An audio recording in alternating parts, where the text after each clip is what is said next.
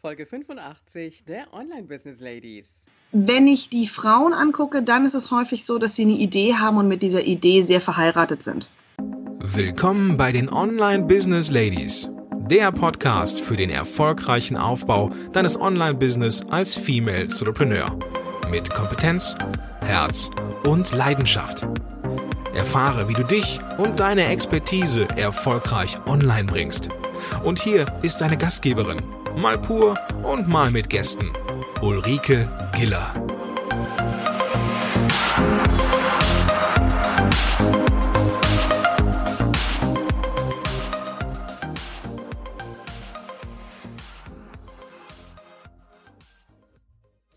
Hallo Online Business Ladies, schön, dass du wieder da bist. Heute haben wir wieder Interviewtag und ich finde es immer richtig spannend, welche Gäste uns da begegnen und wie sich die Menschen beziehungsweise in dem Fall die Frauen verändern im Laufe ihres Lebens. Und unser heutiger Gast ist eine Frau, die von sich weiß, dass sie zu den hochsensiblen und hochbegabten Menschen gehört, nicht immer einfach damit umzugehen Sie kommt ursprünglich aus dem Finanzwesen. Heute heißt ihr Business Empathic Business und hat nichts mehr mit dem Finanzwesen zu tun. Jetzt zeigt sie anderen Unternehmern, wie sie sich mit Empathie in ihren Kunden hineinversetzen können. Der Blick von außen ist dabei ein zentrales Thema. Herzlich willkommen an Barbara Lampel. Vielen lieben Dank. Barbara, schön, dass du da bist und mir heute für ein Interview zur Verfügung stehst. Du bist momentan in München. Ist das richtig? Nee, gerade bin ich in Köln, aber bald wieder in München. Ah, okay, wunderbar. Ja, du bist, ähm, bist du Münchner Kindl? Ich bin ein echtes, waschechtes Münchner Kind. Ja, prima. So richtiges, ich würde so richtig den Status erfüllen, um auf dem Pferd reiten zu dürfen. Also, das war echt. das klingt doch schon mal toll. Barbara, stell dich doch einfach mal ein bisschen vor, dass wir dich so ein bisschen privat kennenlernen und natürlich auch so deinen ganzen Werdegang und deine Entwicklung. Ähm, ja, ich bin ein waschechtes Münchner Kindle, das es dann ganz freiwillig nach Köln verschlagen hat. Und das immer noch meine Haupt- Lebe, Arbeits, Wirkungsstätte ist, also das Homehood liebevoll ist der Kölner Dom und alles außenrum. Ähm, ansonsten war ich lange in der Schweiz. Ich habe auch in der Schweiz studiert. Ähm, nach Abitur in München ging es dann erst nach Konstanz, dann an die Uni Zürich für die ähm, damals, vielleicht aber auch immer noch heute skurrile Kombination aus Mathematik, Finanzwissenschaften und Psychologie. Und ähm, dann habe ich meinen Weg da in die Finanzwelt gefunden und ähm, ja, dann über die verschiedensten Instanzen auch relativ früh die allerersten Firmen gegründet. Und privat ist, glaube ich, immer so ein bisschen ähm, das Spannende, dass ich privat und geschäftlich nicht groß irgendwie unterschiedlich bin. Das irritiert manche Leute manchmal sehr, dass das alles sehr eins ist. Aber privat bin ich ein kleiner Fleischfreak. Ich grille und futtere Fleisch für mein Leben gerne. Also ein bisschen außergewöhnlich vielleicht heutzutage fast schon. Ähm, liebe Kochen und die Leidenschaft für die Bücher darf ich Gott sei Dank sogar im Business umsetzen und äh, hauptberuflich lesen, denken und Ideen entwickeln. Ähm, ja, deswegen ist nicht umsonst, dass ich ähm, zwischen Resultat-Junkie, professionellem Freak und Superbrain sich meine Jobbeschreibungen manchmal von kundenseitig etwas äh, auseinandergehen, weil das alles irgendwie bei mir recht eng miteinander verbunden ist. Im Gegensatz zu manchen anderen Menschen ist das bei mir sehr, sehr eine sehr Einheit geworden über die Jahre hinweg. Das war nicht immer so. Das klingt spannend, Barbara. Jetzt haben wir ja eben gesagt, Empathic Business. Und das ist ja so ein Zungenbrecher, vor allem wenn man es richtig ordentlich mit dem TH im Englischen aussprechen will. Was darf ich mir unter diesem empathischen Business vorstellen? Unter dem empathischen Business darfst du dir vorstellen, dass meine ganze eigene unternehmerische Entwicklung sich der letzten Jahre irgendwann in diesem Empathic Business, diesen Zungenbrecher zusammengefunden hat mit wirklich der Idee, ähm, Empathie ist ein tolles Ding. Empathie ist super. Es bringt uns wahnsinnig viel, aber erstens im Business-Kontext wird sie kaum verwendet. Und wenn, dann haben wir auch da meistens ein bisschen irrsinnige Vorstellung davon, was Empathie wirklich ist. Und ähm, ich habe so den Ansatz von frühester Zeit an versucht, immer wissenschaftlich auch Sachen zu machen. Das heißt, meine ganzen Strategien, die ich entwickelt habe, alles, was ich getan habe, immer auch wissenschaftlich basiert zu machen. Und so war das dann eigentlich, dass ich da ein bisschen drüber gestolpert bin, irgendwo zu sagen, so, ey, ich mache das, menschliches Verhalten kumuliert sich in den Begriff der Empathie. Und irgendwie muss das doch auch im Firmennamen rüberkommen, dass es bei mir nicht die klassische BWL, Unternehmensberatung, irgendwas gibt. Das führt ja füll dich zu den falschen Kunden.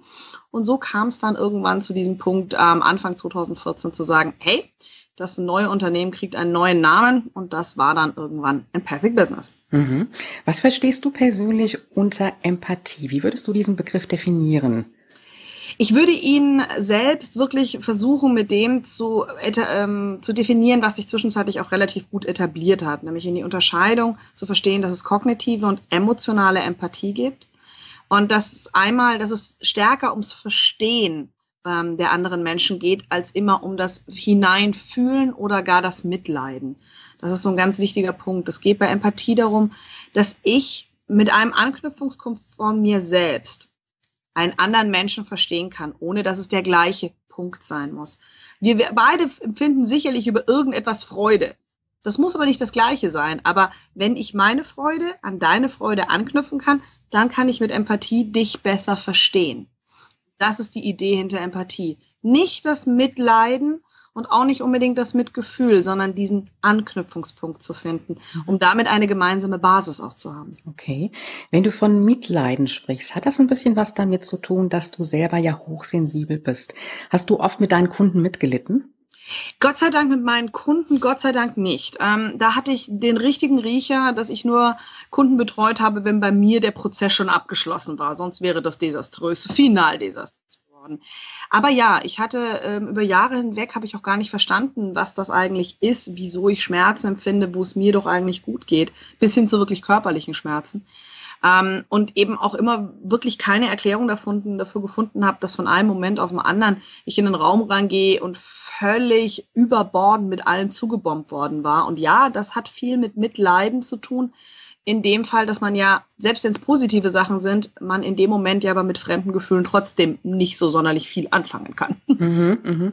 Aber ich glaube, da geht es nicht nur dir so. Es ähm, gibt immer wieder die Situation, wo wir doch in unsere Kunden uns so hineinversetzen, dass wir ein Stück weit auch mitleiden und manchmal dann auch die Grenze ganz schwer ziehen können. Jetzt ist es ja so, dass du deine Kunden dabei begleitest, sich auf ihre Kunden einzustellen, also sich sozusagen ein Stück weit in den Kunden hineinzuversetzen. Und dabei geht es ja wahrscheinlich darum, was braucht der Kunde. Bevor wir uns allerdings darum Gedanken machen, ist es nicht auch wichtig, sich erstmal mit der Zielgruppe ganz klar zu beschäftigen. Und dazu wäre meine Frage, hypert es häufig bei deinen Kunden, dass sie ihre Zielgruppe nicht klar definiert haben?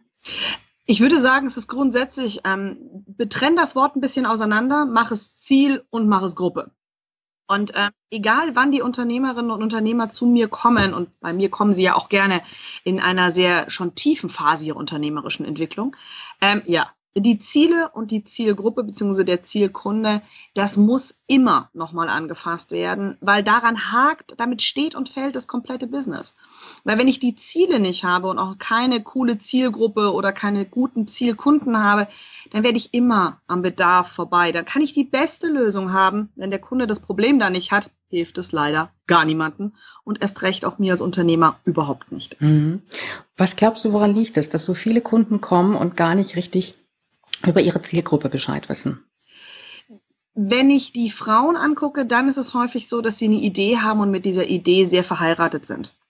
Das heißt, so dieser sehr natürliche weibliche Prozess von ich gehe mal mit der Idee schwanger, ist es sehr stark meine Idee. Und ähm, wenn Männer hingegen haben meistens mehr eine Idee und wollen dann gleich loslegen und machen die Grundlagenarbeit nicht. Es kommt am Ende des Tages aufs Gleiche hinaus. Aber einer der häufigsten Punkte ist wirklich, dass man auch, wie man auch, es scheitert wirklich manchmal auch einfach am Handwerkszeug und auch an dem wirklichen Verständnis, warum wirklich Ziele und Zielgruppe denn so wahnsinnig wichtig sind. Ähm, wenn man das noch nie wirklich erlebt hat, wie, wie wahllos das eigene Tun ist und wie wahllos eigene Produkte oder Angebote sind, wenn es nicht passend für die Zielgruppe ist, ähm, dann hat man da manchmal den passenden, den fehlenden ähm, Erfahrungswert an der Stelle und denkt, es geht auch so. Mhm. Du hast eben gesagt, es scheitert teilweise am Handwerkszeug. Was meinst du konkret damit?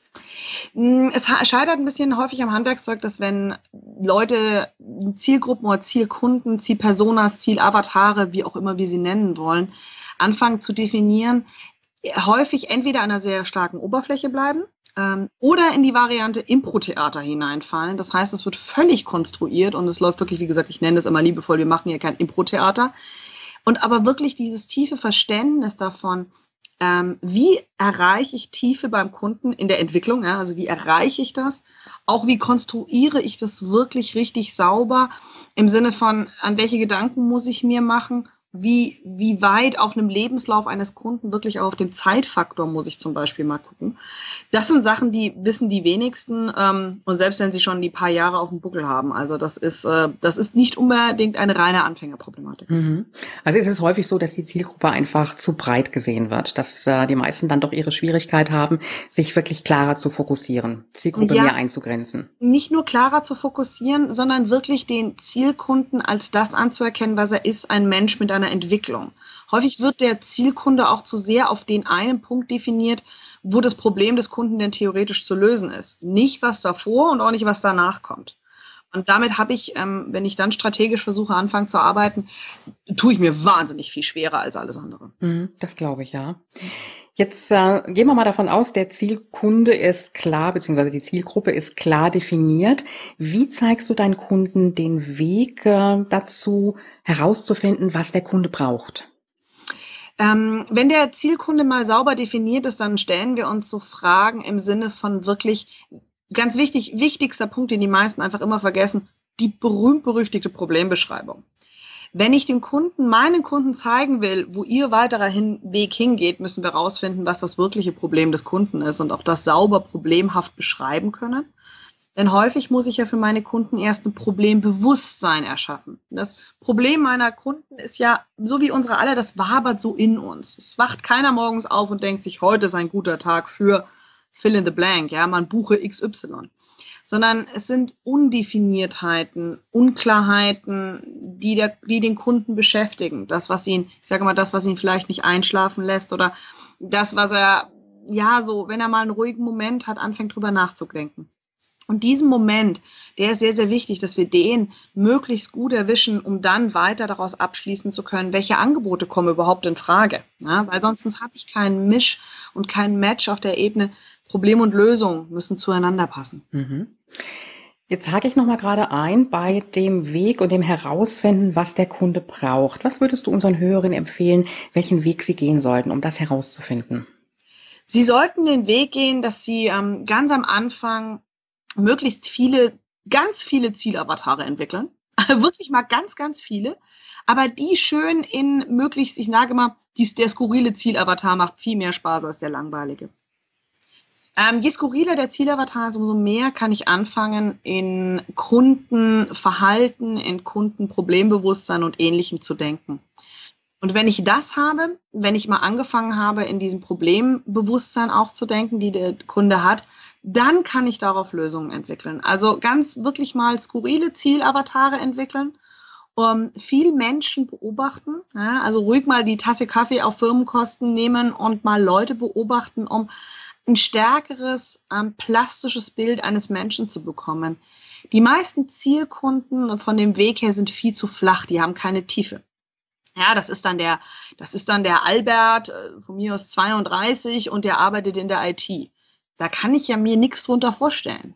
Wenn wir jetzt Albert, 32, IT, mittleres Management, drei Kinder daheim und die Ehefrau ähm, ist in dem Spannungsfeld, geht sie zurück in den Job dann wird ein Mensch plastisch. Und dann kann ich anfangen, damit zu arbeiten und kann eben auch eben zum Beispiel über die kognitive Empathie anfangen, aus seiner Sicht der, die Welt zu sehen. Also wie fühlt sich unser Albert? Wenn er morgens um sechs in Ruhe seinen Kaffee nicht trinken kann und deswegen fast noch lieber zehn Minuten früher das Haus verlässt, nur um diesen Moment Ruhe zu haben, weil unser Albert kein Frühaufsteher ist oder sowas dann kann ich in diesen Kunden hineingehen, aber eben nicht auf der Idee eines Improvisationstheaters, sondern wirklich mit echter Empathie und die Welt aus seinem Blick sehen und auch das erleben können, um dann wirklich einen, ja, einen perfekten Match zu entwickeln oder vielleicht auch zu sagen, boah, Albert ist nicht mein Kunde. Mhm. Ich versuche mir das jetzt gerade vorzustellen. Ich habe mir da jetzt unterschiedliche Kundenavatare erstellt. Mhm. Werden die letztendlich dann irgendwann zum einen oder wie gehe ich mit den verschiedenen um? Ähm, die werden nicht immer ganz zu einem. Am Ende des Tages ähm, hat jedes gute Business so zwischen drei und vier Kundenavataren, die sich aber natürlich in vielen Dingen ähnlich sind. Meine Kunden zum Beispiel einen sich in einem ganz skurrilen Faktor Begeisterung. Also meine mhm. Kunden sind weniger die Sache mit Leidenschaft verfolgen, sondern mit Begeisterung verfolgen. Das ist ein einender Faktor, der in allen Zielavataren und auch dann am Ende des Tages bei mir in allen Kunden kommt. Und das ist eher die Kunst. Es geht nicht darum, ob ich jetzt einen oder auch mal fünf habe, danach hört es auf, dann wird es mich wieder Bauchladen, sondern dass die gemeinschaftliche einende Faktoren haben, die auch wirklich relevant für meine Lösungen zum Beispiel sind. Dann passen die gut zusammen. Und manche sind dann da, wo man sich denkt, so, nee, das passt auch einfach gar nicht miteinander zusammen. Aber aus den vielen wird dann drei oder vier plastische Zielavatare, die sich eben auch wieder in dem einen oder anderen Faktor eben einen. Mhm. Also ich glaube, jetzt dürften wahrscheinlich ähm, viele Steine von den Herzen plumpsen mhm. und manch einer sich denken, boah, jetzt ist ja doch wesentlich einfacher, denn immer so dieser Fokus auf nur einem Kundenavatar grenzt ja doch sehr, sehr ein. Und du sagst, es können ruhig mal zwei, drei oder auch vier sagen und das Ganze funktioniert dann auch immer noch. Finde ich toll. Ist mal eine ganz, ganz andere Sichtweise. Ich würde sogar anders weiter rumgehen. Ähm, am Anfang ist es mal gut, wenn man klein starten möchte, versuche man sich mal auf einen Zielavatar zu stürzen. Aber ich mache das jetzt seit über zehn Jahren. Also nee, ähm, gute Businesses mit vielen, wir haben ja auch immer unterschiedliche Angebote, wenn ich mich da künstlich einschränke. Nein, ich sage mal so drei, vier gute Zielavatare, dann haben wir auch eine Möglichkeit, ähm, wirklich damit Geld zu verdienen. Mit nur einem Kunden kommen wir nicht weiter. Mhm. Jetzt hatten wir eben nur dieses Stichwort Bauchladen. Wie kann ich vermeiden, dass es trotz der mehreren Kundenavatare, die ich habe, dann doch nicht wie ein Bauchladen aussieht? Indem ich, wenn ich von den Kunden ausgehe, ähm, mich dann langsam auf die andere Seite bewege. Und ähm, dann, wenn ich jetzt angucke, okay, das sind die Probleme, und dann gibt es für jedes Problem eine Lösung. Nicht immer zum Beispiel bin ich der perfekte Ansprechpartner für die Lösung. Das muss ich mir dann natürlich auch schon selbst zutrauen, mal zu sagen, ich nehme hier nicht hin zum Kunst an. Aber es ist am Ende des Tages, ist es wirklich da auch der wichtige Punkt, auf die andere Seite zu wechseln und zu sagen, hey, das ist die Lösung, die ich auch mit am meisten, von mir ist mein Herzensthema, was ich gerne ansprechen möchte oder mit dem ich wirklich gerne arbeiten möchte. Und auch da wieder die einenden Faktoren zu finden. Also was begleitet diesen Kunden und wo kann ich den auch am besten begleiten? Da ist schon die Kunstform auch zu sagen, wo biete ich als Unternehmer oder Unternehmerin den größten Mehrwert für meine Kunden? Und dann komme ich aus der Bauchladennummer auch ganz gut wieder raus. Ja, wunderbar. Dann gehen wir nochmal den nächsten Schritt weiter. Und jetzt geht es ja darum, dass wir dann auch ein Angebot für unseren Kunden entwickeln. Ich sage mal, im normalen Business ist es ja so, es wird ein Produkt entwickelt und dann wird die entsprechende Käuferschar dafür gesucht. Im modernen Online-Business, ich sage so ein bisschen im Lifestyle-Business, da sieht es ja eher anders aus. Das heißt, wir gucken, ähm, wer ist unser Kunde und was braucht der Kunde. Hm. Was würdest du sagen, wie sollte solltest du vor oder sollte man vorgehen? Ähm, wenn wir mal klar haben, was der Kunde braucht, normal verstartet ja keiner mit uns, äh, keiner von uns mit total ohne Idee, was wir dem Kunden anbieten. Also eigentlich haben wir ja schon irgendeine Richtung, in welche Richtung so unsere Problemlösungskompetenz liegt. Ja, also was wir vielleicht besonders gut können oder was wir, was wir besonders schnell können, was uns besonders viel Spaß macht. Das sind ja so die normalen Faktoren. Und das gilt es auch da dann wieder in Einklang zu bringen. Ja, also unser Kunde hat Problem, äh, A, also er würde von mir es gerne abnehmen. Und wir haben eben halt so die Idee, ja, ich würde gerne Menschen irgendwie dabei helfen, ihren Körper zu verändern. Super, dann passt das ganz gut zusammen. Und ähm, darin besteht dann auch die Qualität, dieses, diesen Angebotsmatch zu erzeugen, eben sich auch wirklich zu überlegen, okay, das sind meine Kernkompetenzen, die ich habe. Dort bin ich dem Kunden auch wirklich voraus. Und ähm, daran habe ich auch Spaß, den Kunden da in der Umsetzung zu begleiten. Das macht eigentlich die gute Komponente aus für ein Angebot, was ich auch längerfristig durchhalten kann und nicht ständig irgendwie auf die Idee komme, oh, und morgen muss ich jetzt ein neues Angebot für den Kunden entwickeln. Mhm. Ähm, ich sag mal so, ist es schwerpunktmäßig, dass ich gucke, was braucht der Kunde? Oder kann es auch genauso gut sein, dass ich einen Bedarf beim Kunden kreiere? Es ist so ein bisschen eine Mischform. Ähm, der Kunde hat natürlich das, was er braucht. Ähm, auf der anderen Seite kann ich auch einen Bedarf kreieren. Wichtig ist natürlich, dass der aber trotzdem an diesem inneren Anknüpfungspunkt, den der Kunde hat, zusammenkommt. Ich kann jeden theoretischen künstlichen Bedarf erzeugen, nur dann habe ich das Problem, dass der Kunde das dann am Ende des Tages nicht kauft. Er hat zwar den, also das ist immer mit dem Bedarf und dem Brauchen, ähm, man muss da sehr sauber die externe und die interne Sicht ähm, auseinanderhalten. Ähm, wenn die Menschen zu mir kommen, dann ist es meistens so, dass sie suche, oh, irgendwie habe ich zu wenig Zeit. Also das ist immer so ein Grundproblem. Wenn ich denen jetzt sagen würde, ja, das ist beim Erstgespräch, das ist gar nicht dein Problem, weil das, was sie intern brauchen, ist ganz was anderes, dann wird es nicht funktionieren. Also ich denke, da muss man immer ein bisschen die Schritte sauber auseinanderhalten zwischen was, was sieht der Kunde überhaupt? Was, an welcher Position ist er gerade? Und dem Kunden da und nicht, insbesondere Marketing und Sales, 15 Schritte vorauseilend einen Bedarf erklären, den er noch gar nicht hat.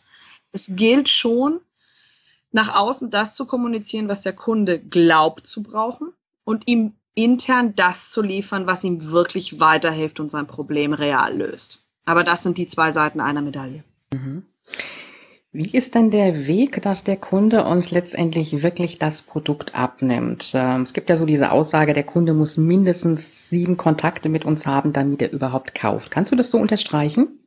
Das kann ich so nicht unterstreichen. Ähm, es gibt jetzt nicht, äh, ja, der Kunde muss ein paar verschiedene Kontakte haben, aber erstens gibt es Kontakte in unterschiedlicher Qualität. Ähm, zweitens heißt sieben Kontakte auch noch nichts über die Zeiträume, wie ein Kunde sich entscheidet.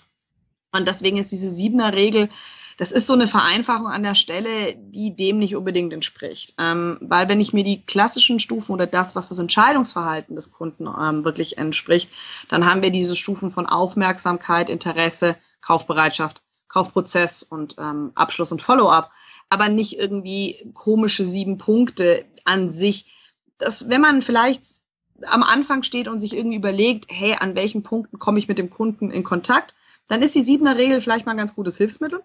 Ähm, Wahrheit ist sie aber nicht. Mhm. Was ist so deine Erfahrung? Wie viele Kontakte braucht man, damit der Kunde wirklich dann auch bereit ist zu kaufen? Ähm, das schwankt sehr, sehr stark zwischen der Qualität des Erstkontaktes zum Beispiel. Ähm, Habe ich einen qualitativ sehr hochwertigen Erstkontakt, dann kann es sein, dass der Kunde auch gleich in Schritt zwei kauft ähm, habe ich, ähm, heute habe ich ja sehr viel über Social Media grundsätzlich eine hohe Kontaktverbindung eh. Ja? Also mir geht's immer so, mich treffen dann irgendwelche Menschen, ah, du bist die. Ich habe keine Ahnung, wer die dann sind, weil die dann eben über Social Media, Facebook oder halt Twitter oder sonst irgendwas kommen. Daher ist, greift eben diese siebener Regel heute auch so kurz. Und ähm, was wichtiger zu verstehen ist, dass ähm, Kunden können sehr, sehr lange und wirklich sehr, sehr lange auf der Stufe von Interesse bleiben, ohne Kaufbereitschaft zu haben. Und ähm, da verlieren die meisten Online-Businesses auch ähm, im Prinzip den Transfer von Interesse zu echter Kaufbereitschaft zu erzeugen. Und je besser man da ist, umso schneller geht das auf der Zeitebene. Ich würde immer in Zeitebenen denken, weniger in puren Kontaktpunkten. Mhm, mhm, okay. Das heißt also, qualitativ hochwertiger Kontakt bedeutet letztendlich auch mal ein persönliches Gespräch zu führen, zum Beispiel über Skype. Zum Beispiel ein persönliches Gespräch zu führen. Ähm, grundsätzlich muss man einfach sagen, dass Offline-Kontakte einfach nochmal eine höhere Qualität haben als Online-Kontakte. Und dann ist es so ein Ranking, wieso ist der Hype momentan mit Video so groß? Ja, weil ich bei Video eine stärkere Qualität des Kontaktes habe. Ja, mein potenzieller Kunde sieht mich und damit sieht er eventuell schon, also bei mir, also liebe Zuhörer, hört das jetzt gerade nicht, aber ich mache immer total dolle Gesichtsgymnastik. Ja, mein Gesicht redet immer auch ohne mich. Ähm, das sind so Sachen, das sieht der Mensch und kann damit leichter anknüpfen auch eine leichtere Beziehung eben herstellen. Und das ist immer das, in was wir denken sollen. Beziehung. Ja, denkt nicht in Vertrauen, sondern denkt immer in Beziehung.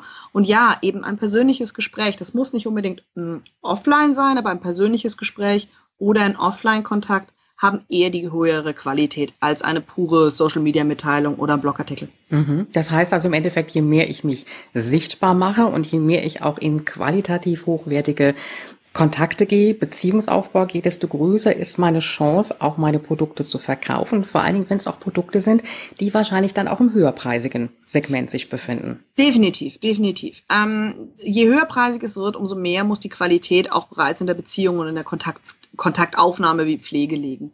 Das ist ein ganz wichtiger Punkt. Ähm, wir sind hier nicht amerikanische Verhältnisse, wo ich ein paar tausend Euro teures Coaching über eine Lead-Page oder dann noch viel schlimmer eine Lead-Squeeze-Page, ja, also diese, die mit den ganz bösen, schlimmen Verkaufstrichtern verkauft bekommen. Ähm, noch dazu muss man sich da auch immer, auch als Kunde, und ich merke das ja auf der anderen Seite auch, selbst wenn ich mir die amerikanischen Leute da angucke, wo ich sage, hey, ich als deutscher Kunde, nee, so will ich auch gar nicht als Kunde schon irgendwie da durchgerattert werden. Ich will die persönliche, ähm, auch einfach den persönlichen Abgleich, ob das Produkt stimmig ist. Und das ist etwas sehr Typisches für ein deutsches Verhalten, wirklich zu sagen, der deutsche oder deutschsprachige Kunde möchte den persönlichen Abgleich, ob wir zwei zusammenpassen und ob das Produkt wirklich zu meinem momentan gefühlten, gedachten Bedarf passt. Mhm. Das heißt im Endeffekt für dich, diese Verkaufsstrategien der Amerikaner, die werden nie zu uns rüberschwappen. Die werden so krass sicher, sich, sicher nicht zu uns rüberschwappen. Ähm, in manchen Sachen merkt man das, dass es, ähm, wenn es andere Generationen betrifft, ein bisschen anders wird. Aber da ist der, da ist das deutsche Verhalten einfach schon auch massiv anders als das amerikanische Verhalten. Das fängt schon mit ganz anderen Sachen an. Der deutsche Student zahlt für seine Uni nicht. Wir erinnern uns vielleicht noch an die Riesendiskussion, dass in Deutschland Studiengebühren so. Der amerikanische Student zahlt für seine Uni. Und eine Top-Uni, ich hatte damals die Zulassung für Harvard, das kostet im Semester 45.000 Dollar. Ja. Das sind andere Entscheidungspunkte, in was und in wen und in wie ich mich selbst auch Geld investiere und über welchen Prozess. Das ist der Deutsche nicht bekannt. Das deutsche, durchschnittliche deutsche Fortbildungsbudget pro Monat sind 25 Euro das muss ich in meiner Überlegung schon immer mit einrechnen. Ja, richtig. Ich krieg's auch immer wieder so mit, wenn es um Weiterbildung geht im Online-Business, da sagen viele, ja, ich suche mir mal so ein bisschen die Informationen aus dem Internet zusammen, mach mal diverse Gruppen mit in Facebook oder so und im Endeffekt stehen sie dann da und kommen nicht weiter, treten wirklich auf der Stelle. Ja. Jetzt haben wir ja eben von Sichtbarkeit gesprochen. Mhm. Und du bist ja jemand, du bist sehr sichtbar auch. Wie sehr beeinflusst dich, was andere über dich denken oder auch sagen? Ähm, es gibt so zwei Punkte in meinem Leben. Ähm, als ich mit äh, zarten 20 Mal in die Uni gegangen bin, war ich an dem Standpunkt, ähm, was interessiert mich, was die anderen über mich denken. Dann kam der Schlag ins weibliche Selbstvertrauen. ja? Irgendwann erwischte schon uns alle, mich hat es etwas später erwischt. Und ich habe mir sehr, sehr viel Gedanken darüber gemacht. Ähm, und habe mir zwischenzeitlich denke ich da wirklich nicht mehr drüber nach. Mir ist wichtig, was von mir schon wahrgenommen wird. Im Sinne von, dass ich jetzt auch nicht, un also von mir wird es nie ein Bikini-Bild auf Facebook für die Öffentlichkeit geben. Das bin ich nicht. Ja? Also Bikini ist für mich privat, aber das ist, so eine, das ist so eine Entscheidung. Ja? Das hat noch nichts damit zu tun, dass ich das bei anderen nicht cool finde und total super finde. Aber für mich ist das eben nicht stimmig. Aber das, ähm, was die anderen über mich denken, interessiert mich heute nicht mehr wirklich. Wobei, ganz ehrlich, hey, es gibt gute Tage und es gibt schlechte Tage. Und manchmal gibt es die Schrotttage und dann kommt ein komischer Kommentar und der schlägt voll durch. Aber im Endeffekt überwiegen dann doch die guten Tage und das ist ja doch das Wichtige auch dabei, dass wir dieses Selbstbewusstsein haben, wirklich rausgehen, uns zeigen. Und wenn es halt nicht 100% perfekt ist, was soll's denn? Darum, ja. also die, wie gesagt, also ich sage immer, ich bin ein, ein ähm, andere sind anonyme Alkoholiker, ich bin anonyme Perfektionisten, Recovery Camp Teilnehmerin. ähm, cool, muss ich mir merken. ja, also das ist, wo ich sage, so das war so mein, äh, davon musste ich zum anonymen Selbsthilfetreffen gehen. Ähm, Nein, also ich sage immer, also wenn, wenn jemand die unperfekte Unternehmerin treffen will, call me, ähm, weil das bin ich definitiv. Und darum geht's auch nicht. Es geht nicht um perfekt. Es geht manchmal um eine bestimmte, man muss einen Standpunkt haben, was mit, mit dem eigenen, wie man selber ist, vertretbar ist. Ich meine, mein erfolgreichster Blogartikel ist immer noch, ich bin ein Autist und ein Part und sie so. Ja, also da bin ich sehr krass ins Risiko gefühlt reingegangen, mit sich zu outen. Ich bin ein Autist. Das ist meine Art, wie ich kommuniziere.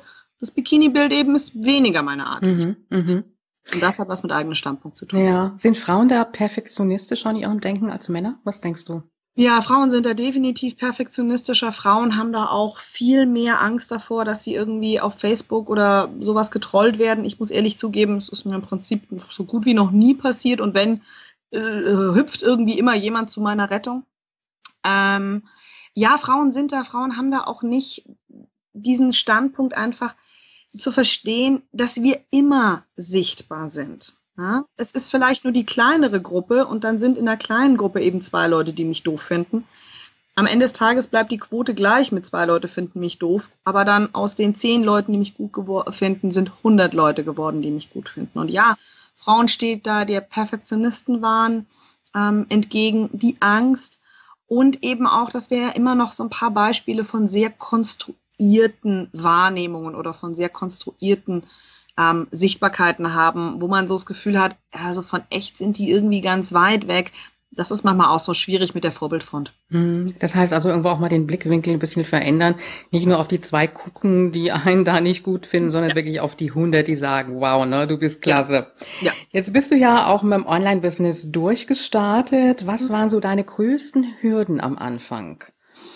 Ähm, meine größten Hürden waren am Anfang, dass ich aus einer ganz anderen Welt komme, also aus ähm, wirklich ganz krassen Consulting-Projekten, aus äh, einer ganz anderen Zielgruppe. Ähm, also das war sicherlich so ein bisschen auch diesen, diesen mentalen Schalter im Kopf umzulegen, okay, wie mache ich das jetzt ähm, nach äh, sieben Jahren erfolgreich Consulting, Beratung, immer mit eigenen Unternehmen, immer mit auch echt auch schon vielen Mitarbeitern und großen Nummern, wie diesen Schalter umzulegen. Ja? Also auch nochmal zu sagen, hey, was macht das aus? Und da auch ganz bewusst meinen Weg zu finden und nicht ähm, den klassischen Online-Business-Weg zu finden, sondern das war auch so ein bisschen, weil am Anfang habe ich auch überlegt, so, boah, mache ich, muss ich das jetzt so machen wie die anderen?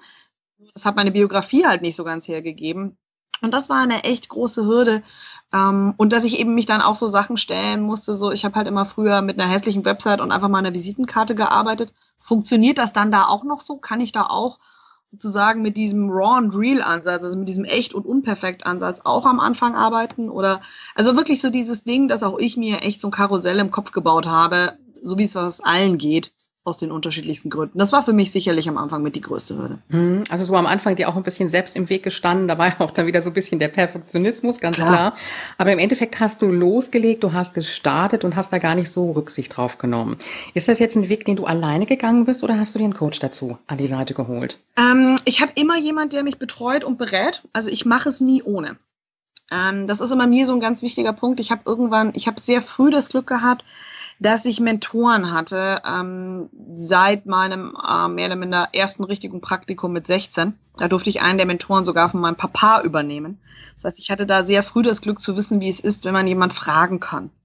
Und das ist auch etwas, was ich dann ähm, später immer weiter verfolgt habe, ähm, dass ich wirklich darauf achte, dass es irgendwie immer jemanden gibt, der mich begleitet für die verschiedensten Sachen. Ähm, sei es wirklich von jemand, der zu, für die Reflexion zuständig ist, sei es aber auch sowas wie eine Supervision oder ein Coach, ein Mentor, Berater. Man kann nicht alles selber wissen, das ist Punkt eins. Und selbst wenn man das Wissen hat, ähm, ich bin ein schrecklich ungeduldiger Mensch und ich finanziere mich seit über zehn Jahren komplett alleine ich hatte nicht die Möglichkeit zu sagen, ich dümpel hier mal rum. Äh, Wohnung muss bezahlt werden, Kühlschrank muss voll gemacht werden und äh, nee, also es gab für mich auch nicht die Option, ich probiere mich jetzt hier mal sechs Monate aus und gucke, wie der Hase läuft. Nein. Mhm, mh. Also auch da die Investition letztendlich in einen guten Coach und das hat sich dann auch ausgezahlt für dich, ne? Kann ja, man so sagen. Hat sich über die Jahre aber immer ausgezahlt. Immer. Mhm, mh. Das ist gut. Ja. Jetzt hast du einen Online-Kurs auch zu deinem Thema mhm. und äh, das finde ich jetzt richtig spannend, wie du das vom Modell her machst. Ähm, du hast jetzt keinen fixen Preis dazu, wenn ich das jetzt so sagen darf, genau. sondern du sagst wirklich so, hm, zahle, was es dir wert ist. Und ja. ähm, der Interessent kommt und hat keine Ahnung, was auf ihn zukommt. Also zumindest mal sage ich jetzt einen Teil von denen, die dich noch nicht so kennen. Ja. Wie kamst du auf diese Idee, das auf so ungewöhnliche Weise zu machen?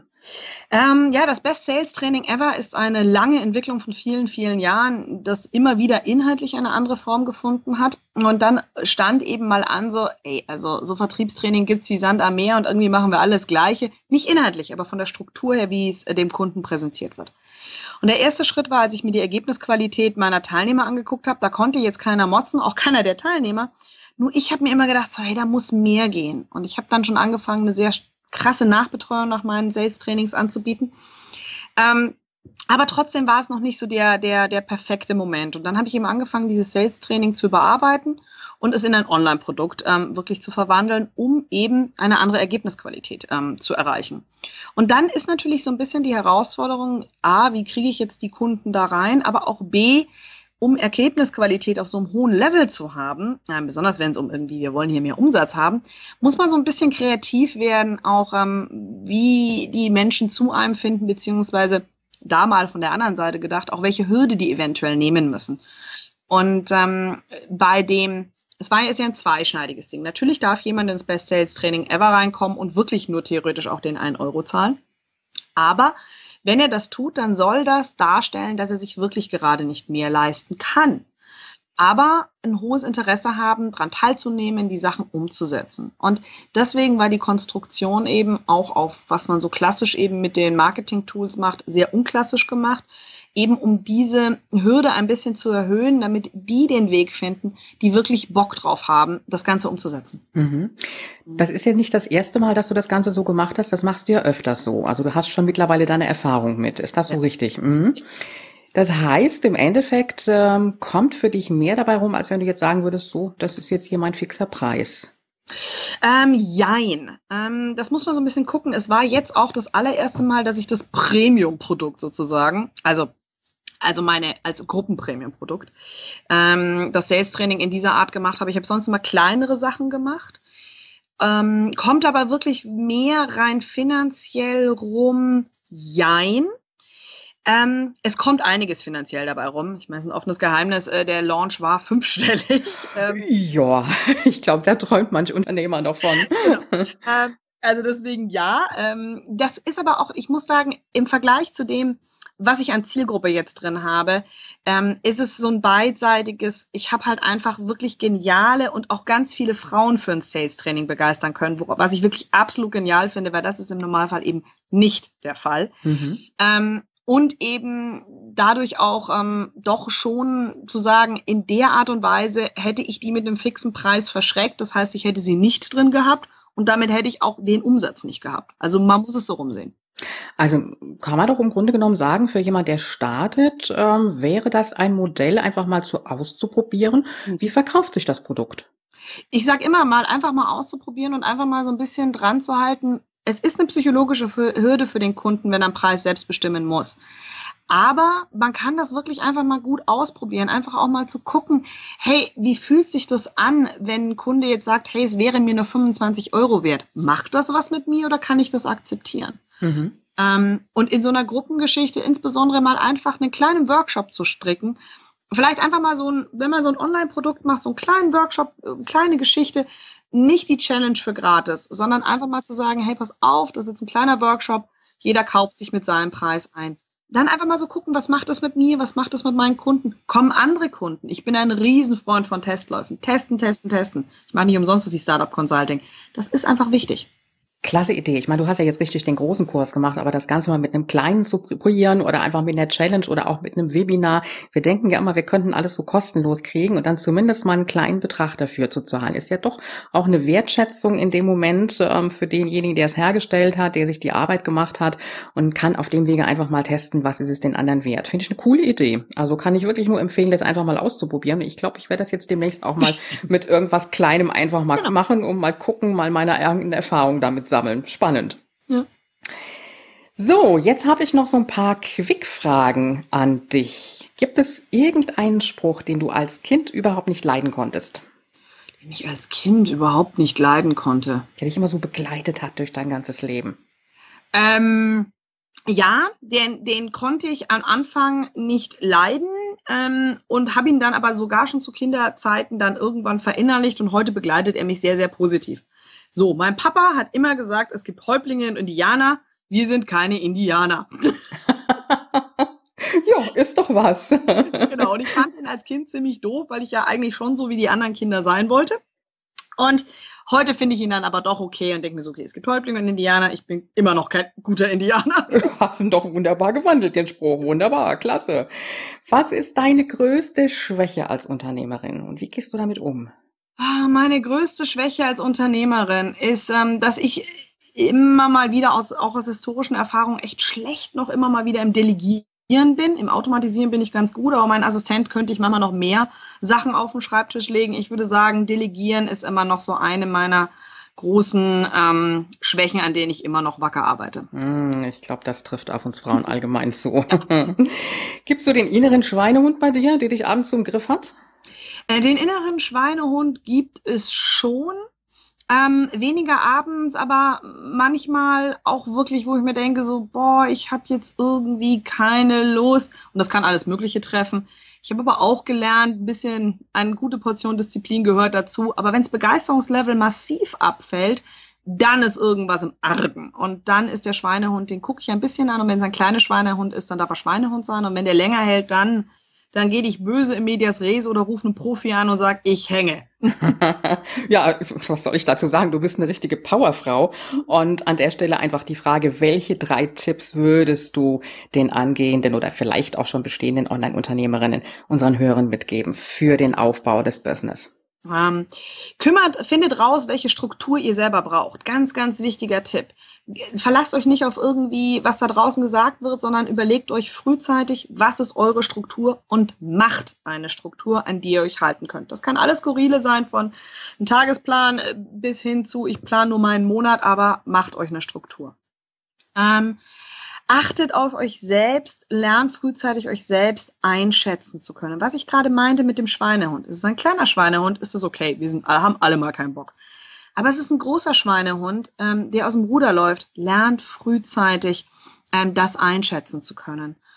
Und als dritter Tipp, ähm, arbeitet daran, möglichst schnell Entscheidungen treffen zu können. Das ist so, das ist wirklich das Geheimnis von guten Unternehmern und guten Unternehmerinnen. Schnelle Entscheidungen treffen und die umsetzen. Nicht in dem Entscheidungsprozess so lange verharren.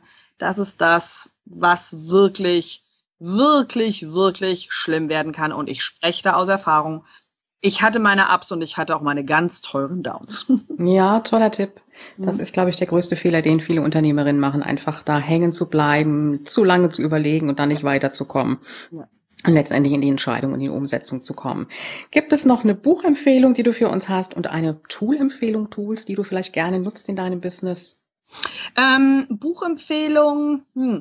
also dadurch, dass ich ja Strategie entwickle, das ist ja mein Homehood, ja, ich bin liebe Strategien zu entwickeln, empfehle ich mal was etwas Ungewöhnliches, aber ein Buch, was mich seit hm, Teenagerzeiten betreibt.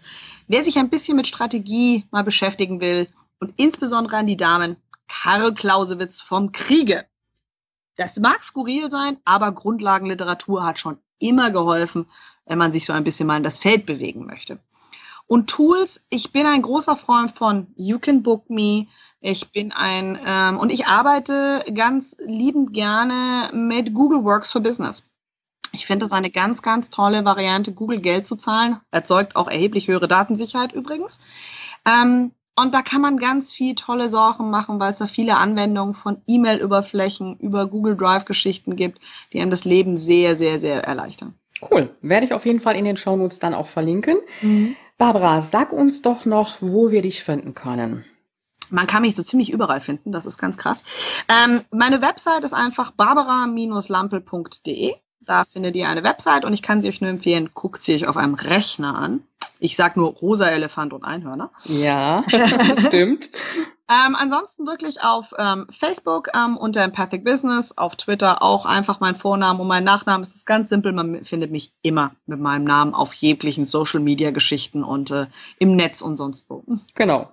Barbara, vielen herzlichen Dank, dass du bei uns warst. Gerne, gerne. Vielen Dank für deine Zeit auch. Gerne, gerne. Und für alle, die noch mehr von dir lesen wollen, ich werde alles, was du uns jetzt hier genannt hast, dann auch in den Shownotes verlinken. Super. Und ich wünsche dir ganz viel Erfolg weiterhin mit Empathic Business. Danke, danke. Dir auch. Das war es fast mal wieder bei den Online Business Ladies, denn alle Infos zu dieser Folge findest du auf www.ulrikegiller.com slash Folge 85. Und falls du es noch nicht mitbekommen haben solltest, wir haben eine kleine Weihnachts-Special-Aktion. Und zwar in der Woche nach Weihnachten ab dem 26. wirst du eine Woche lang von mir sechsmal eine verkürzte Version der Folgen erhalten, nämlich sechs Tooltips. Also einen Tooltip für jeden Tag, kurz und knackig. Und montags nach Silvester am 2. da wird es dann auch wieder ganz normal weitergehen. Ich freue mich, wenn du morgen wieder reinhörst und äh, du weißt ja, Online-Erfolg ist greifbar, auch für dich. Dieser Podcast hat dir gefallen? Dann unterstütze ihn mit deiner 5-Sterne-Bewertung auf iTunes.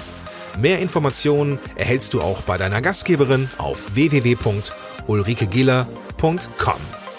Bis zur nächsten Folge.